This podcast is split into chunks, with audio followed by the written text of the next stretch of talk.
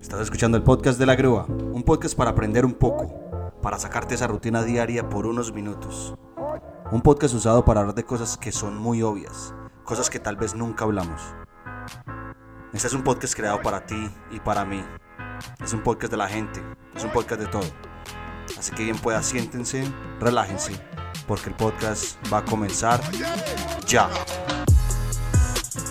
Bueno, buenas tardes, buenas noches, buenos días a todos los que me están escuchando. Una nueva semana. Eh, bienvenidos a un nuevo episodio del podcast de la grúa. Espero que los anteriores les hayan gustado como me gustaron a mí y las experiencias tan increíbles que tuve con toda la gente que entrevisté. Y esta semana no es la excepción. Esta semana tenemos a un invitado muy especial, un invitado que es amigo mío, lo conozco desde hace mucho tiempo y he visto como, he sido como testigo de la evolución que ha tenido esta persona. Es una persona que personalmente admiro mucho y pues sin más preámbulo, eh, Dani, bienvenido. Muchas gracias, Grúa. Eh, ¿Cómo vas? Bien, bien. ¿Cómo está todo? Buena semana, hemos tenido buenas victorias esta semana, ha sido pesadita y ha sido muchos retos. Eso está bueno. Eso que Esa, estamos esa es la idea. Sí, muy bien. Bueno, ¿quién es, quién es para los dos, las dos o tres personas que no te conozcan? ¿Quién ¿Cómo es, quién es Daniel Zapata? ¿Quién es Daniel Zapata? Uy, esa pregunta no me la hacían hace rato. Daniel Zapata es un ser humano común y corriente con un propósito muy sencillo en la vida. De hecho, son dos propósitos. El primero es convertirme en mi mejor versión. Sí. ya ser lo mejor que yo pueda hacer. Yo creo que esa, desde mi perspectiva, es la mi manera de trabajar mi espiritualidad. Entre mejor humano sea yo y entre mejor sea mi experiencia de vida. Sí. Esa es, mi, esa es la manera de trabajar mi espiritualidad. Y eso prácticamente alimenta el segundo propósito que es ayudar a inspirar a tantas personas como pueda a ser su mejor versión.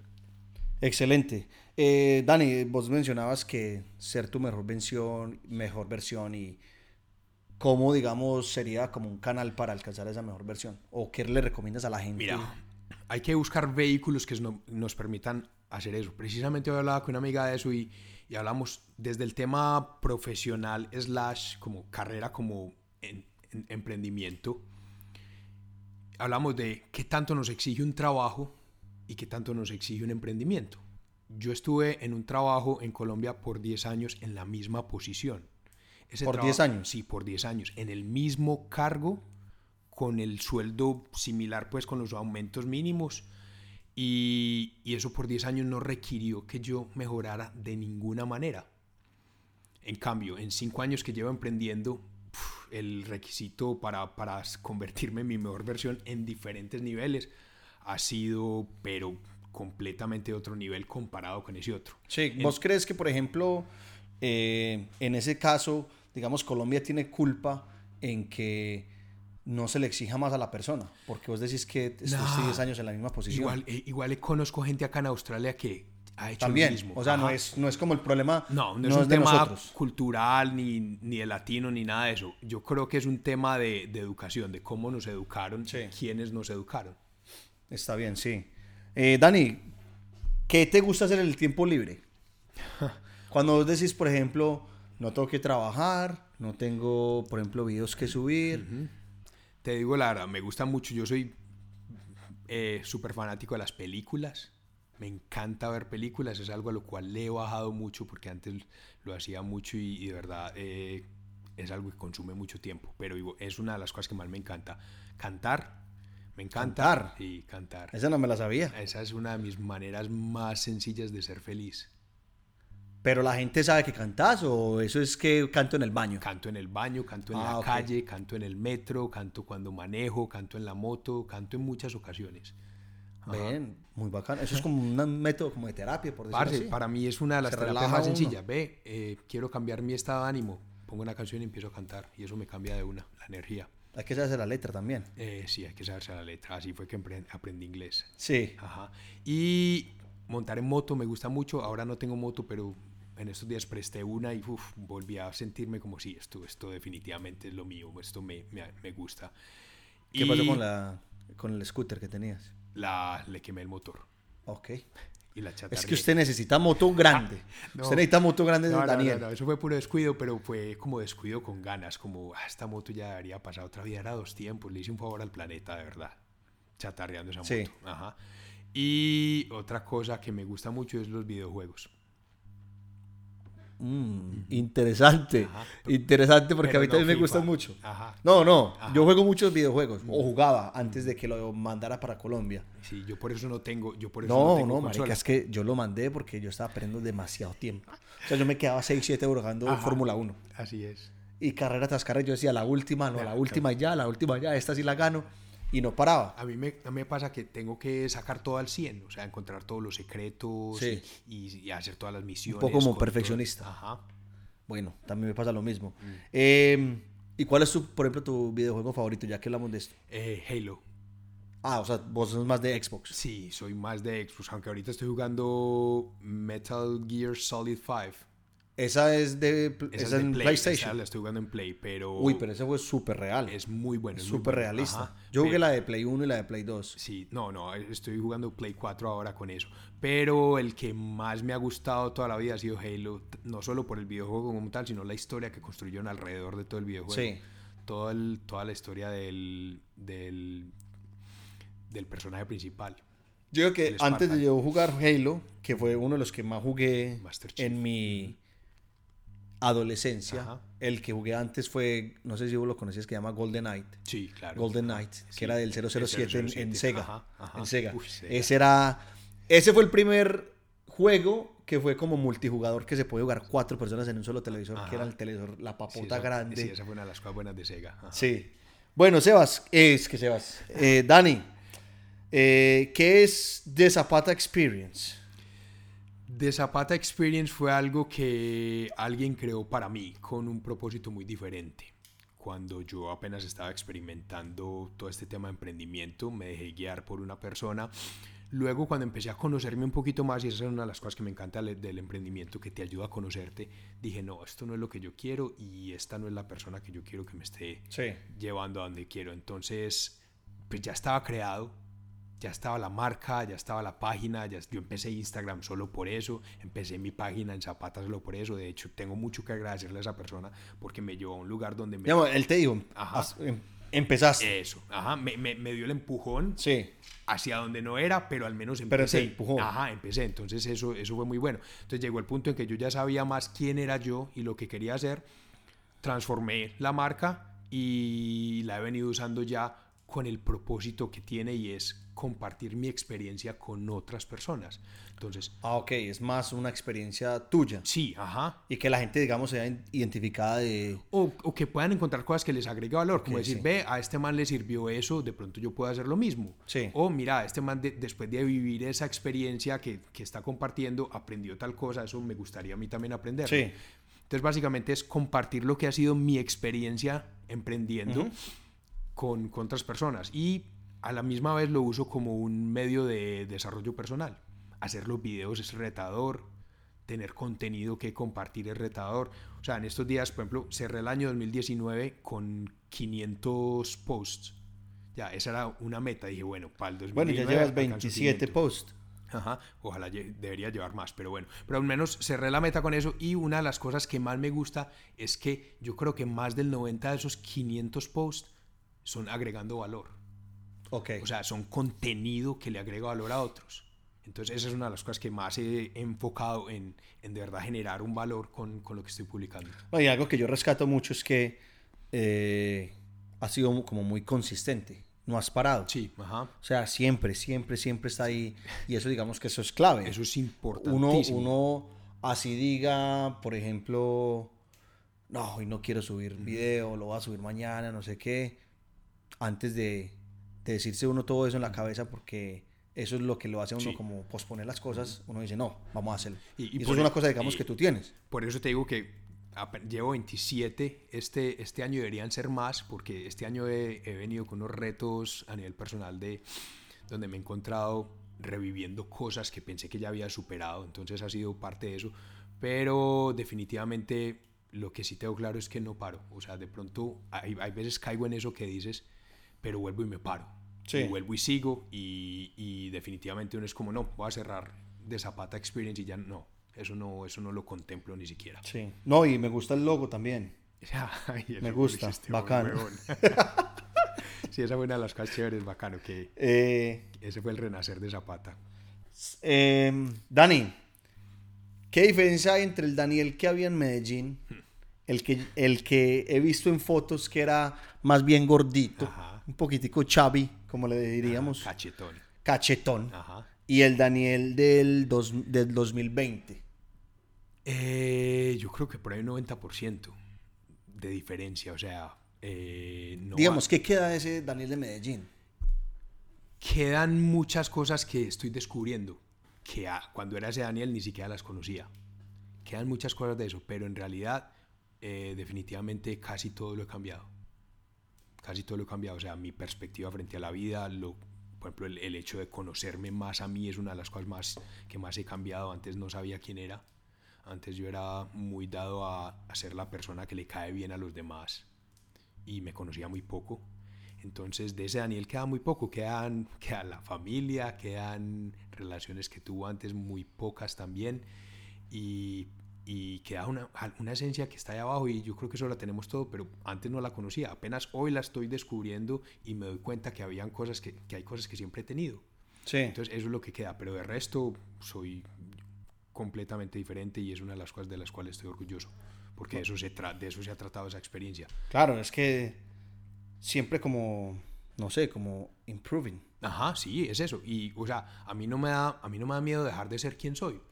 Porque yo no creo que eso lo perdamos.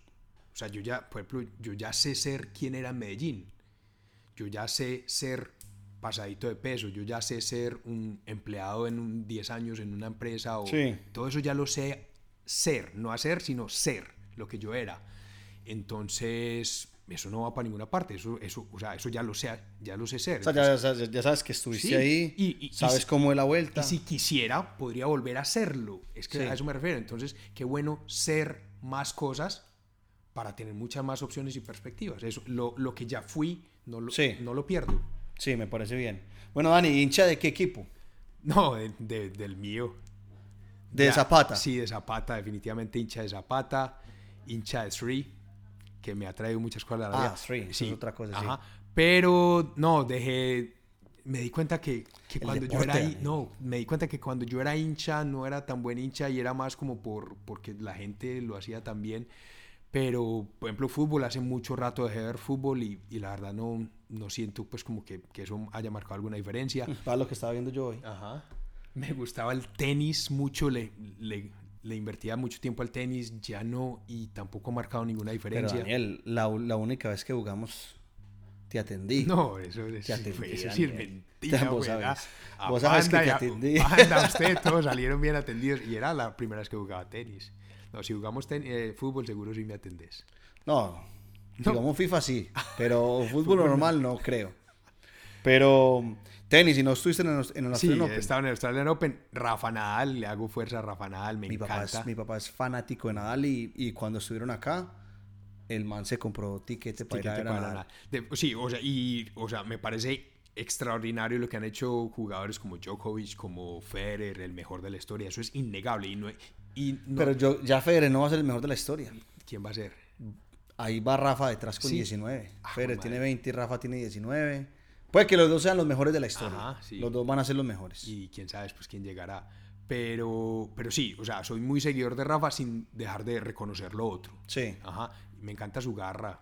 Eso es una de las cosas que a mí más me gusta. Ese Eso es lo que le gusta a mi uf, papá. Madre, ese man. Mi papá le dice la, la fiera. La fiera. La eso- fiera. Ese man tiene una garra. ese, man pero, no, mm. ese man no para de correr. No para de correr.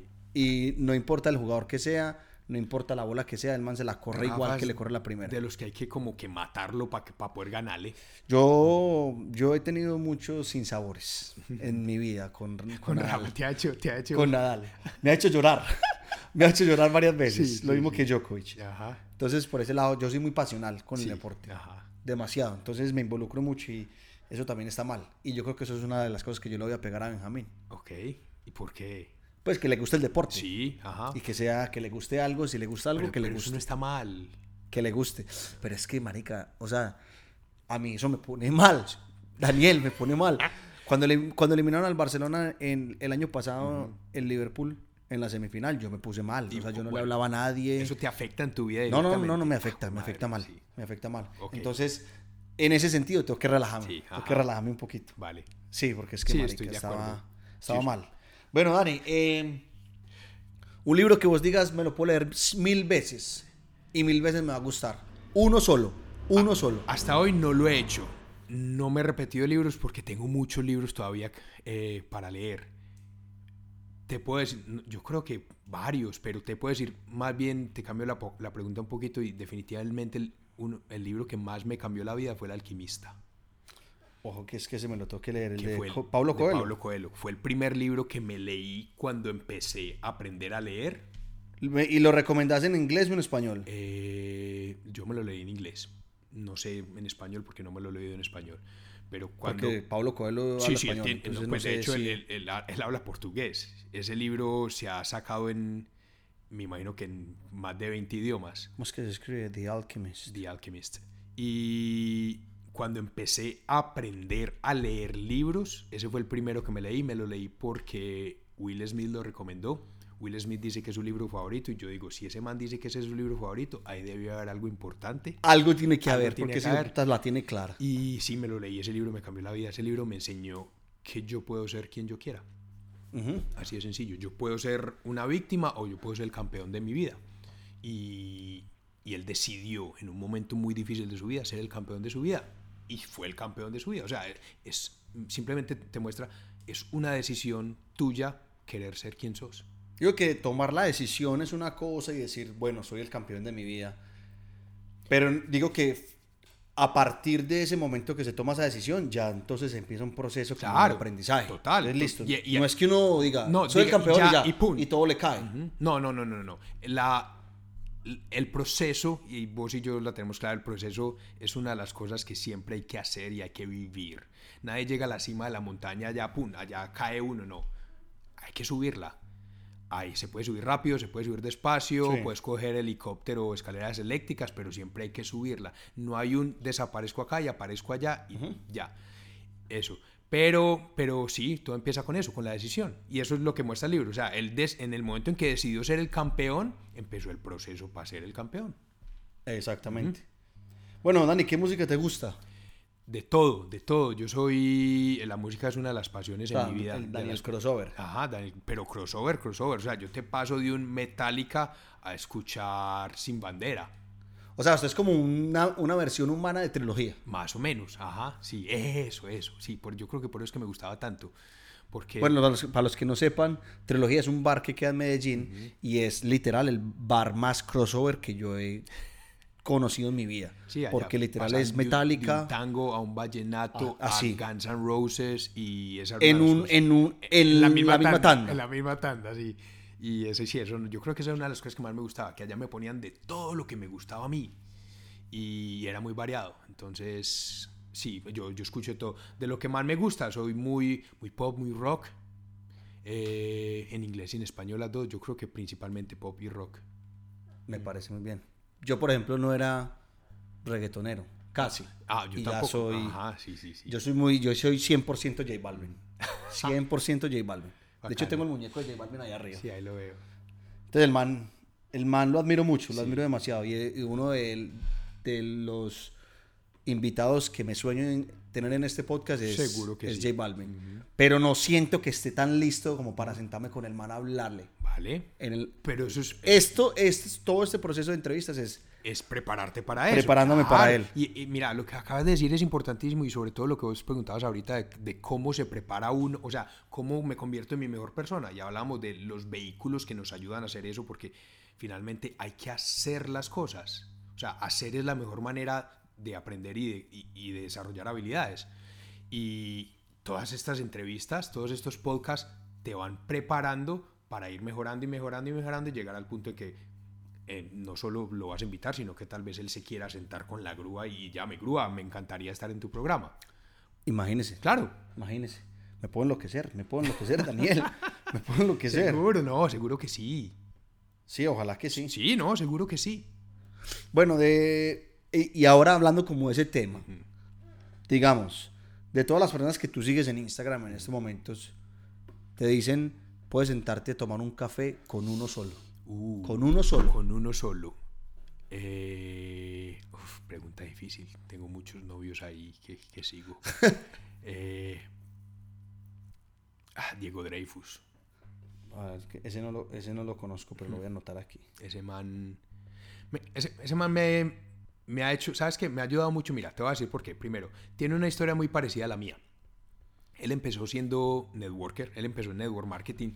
Su transformación empezó ahí y eso lo, ese fue como el inicio a, ser, a llegar a ser la persona que él es hoy, el, el inicio del proceso. Por un lado. Y por otro lado, últimamente eh, lo que le he aprendido a Diego es a cuestionarme mis creencias Ujú. por ejemplo, las cosas que yo pensé, que yo creía que eran mis creencias y luego me doy cuenta que no. Cosas como, por ejemplo, es que, ah, es que me tengo que casar y tener familia. O sea, tengo, cuando pongo, No, pero eso lo pongo la programan palabra- a uno. Uno viene Eh, programado con ese chip. Grúa, pero el problema es que yo pensé que eso era mío. Ah, ok. Yo ok, pensaba, sí, y sí. te digo, yo juraba, y no hace mucho, hace unos meses, yo juraba que es algo que yo tenía que hacer en la vida. De la misma manera, por ejemplo, que yo juré que tenía que ir a la universidad. A mí nunca me dieron la opción. A mí nunca nadie me dijo, venga, si usted quiere, no, po- no tiene que ir a la universidad.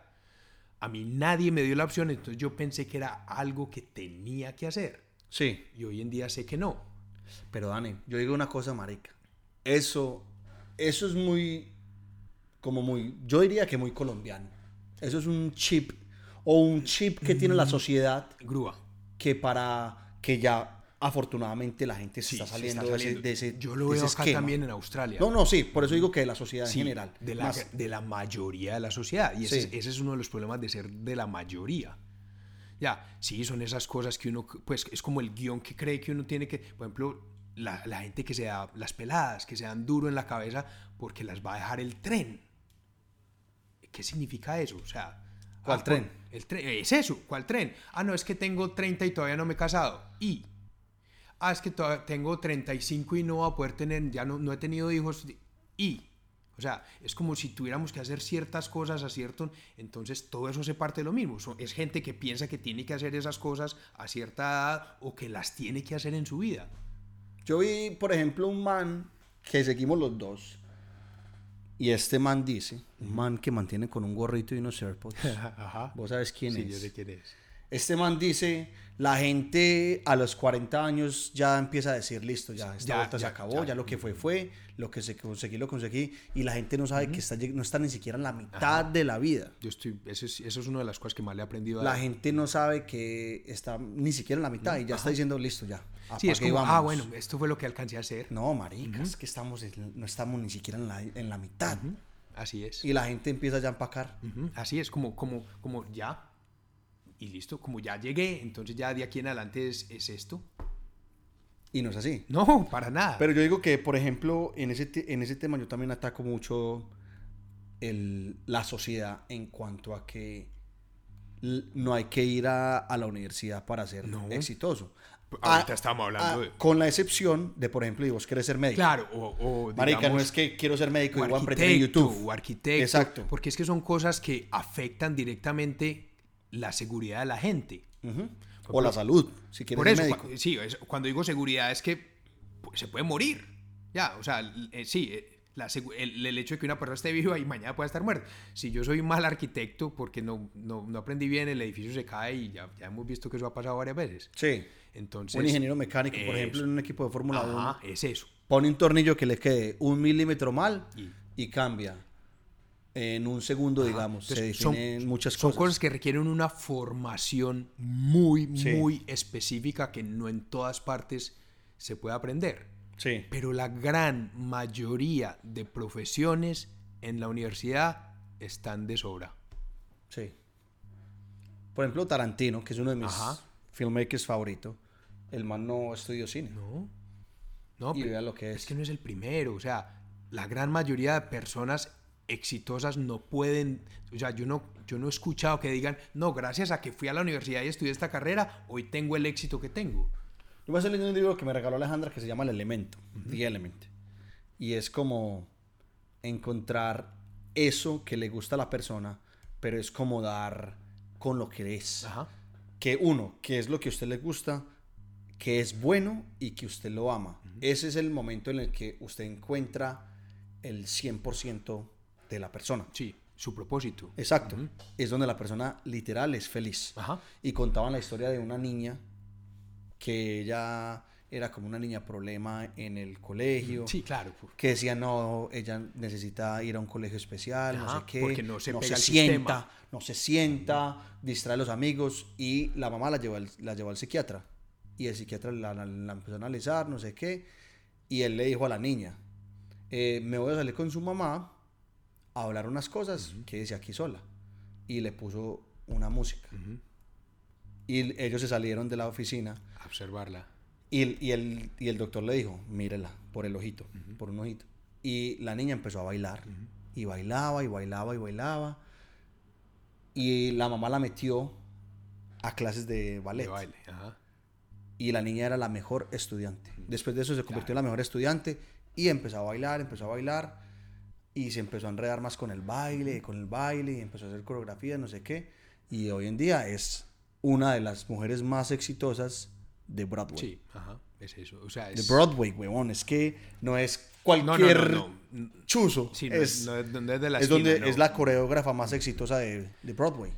Entonces, como que encontrarle a la persona lo que esa persona quiere. Los dones. Exacto. y lo que le apasiona que no, bueno, siempre pues nuestro pues, muchas veces yo no sé qué tanto pues pero sí pero el problema es que no el- desde el principio nos quieren meter a ser parte de un sistema Sí. E- es, es más grúa empecemos por esto o sea cómo es posible que estemos enviando a los niños a un sitio donde a todos los educan de la misma manera como si todos fueran iguales eso no tiene, para mí eso no tiene ningún sentido. Yo entiendo por qué lo hacen. Ah, porque para asegurar su futuro. Hoy en día, en el mundo en el que estamos hoy, eso no asegura nada. Entonces, Sí. yo les digo de una, de una vez, o sea, hay Nosotros- yo estoy hablando con Alejandra de eso. Y yo le dije que si tal vez Benjamín no quería ir a la escuela o al colegio, yo le decía que no. Pero Alejandra también me dijo algo muy sabio que era listo. Bueno, entonces no quiere ir, pero entonces hagamos como un plan. Claro. No es que usted venga Sí, y no, es que lo deje ir y la casa la casa así, Ajá, o sea, como claro, un no. marica. Hay- No. la- o sea, la formación hay que hacerla. Lo que yo digo es que no podemos pretender formarlos a todos de la misma manera. Ujú. Entonces, por eso es que el sistema educativo tradicional está súper obsoleto. Por eso es que... Está- pero a rato, es que no ha cambiado en más de 100 años, ha sido el mismo. La gente no entiende que el sistema educativo se inventó para crear trabajadores, para crear personas que sean capaces de estar quietas por ocho horas, ya, sentados en filita, con un uniforme, que levanten la mano para hablar, que sigan las direcciones que le dé la persona que está allá parada al frente, que no opinen mucho y sobre todo, una de las cosas más importantes, que no la caguen, que no se equivoquen, que aprendan a no equivocarse. ¿Por qué? Porque es que en las, en las empresas los errores cuestan plata, Sí.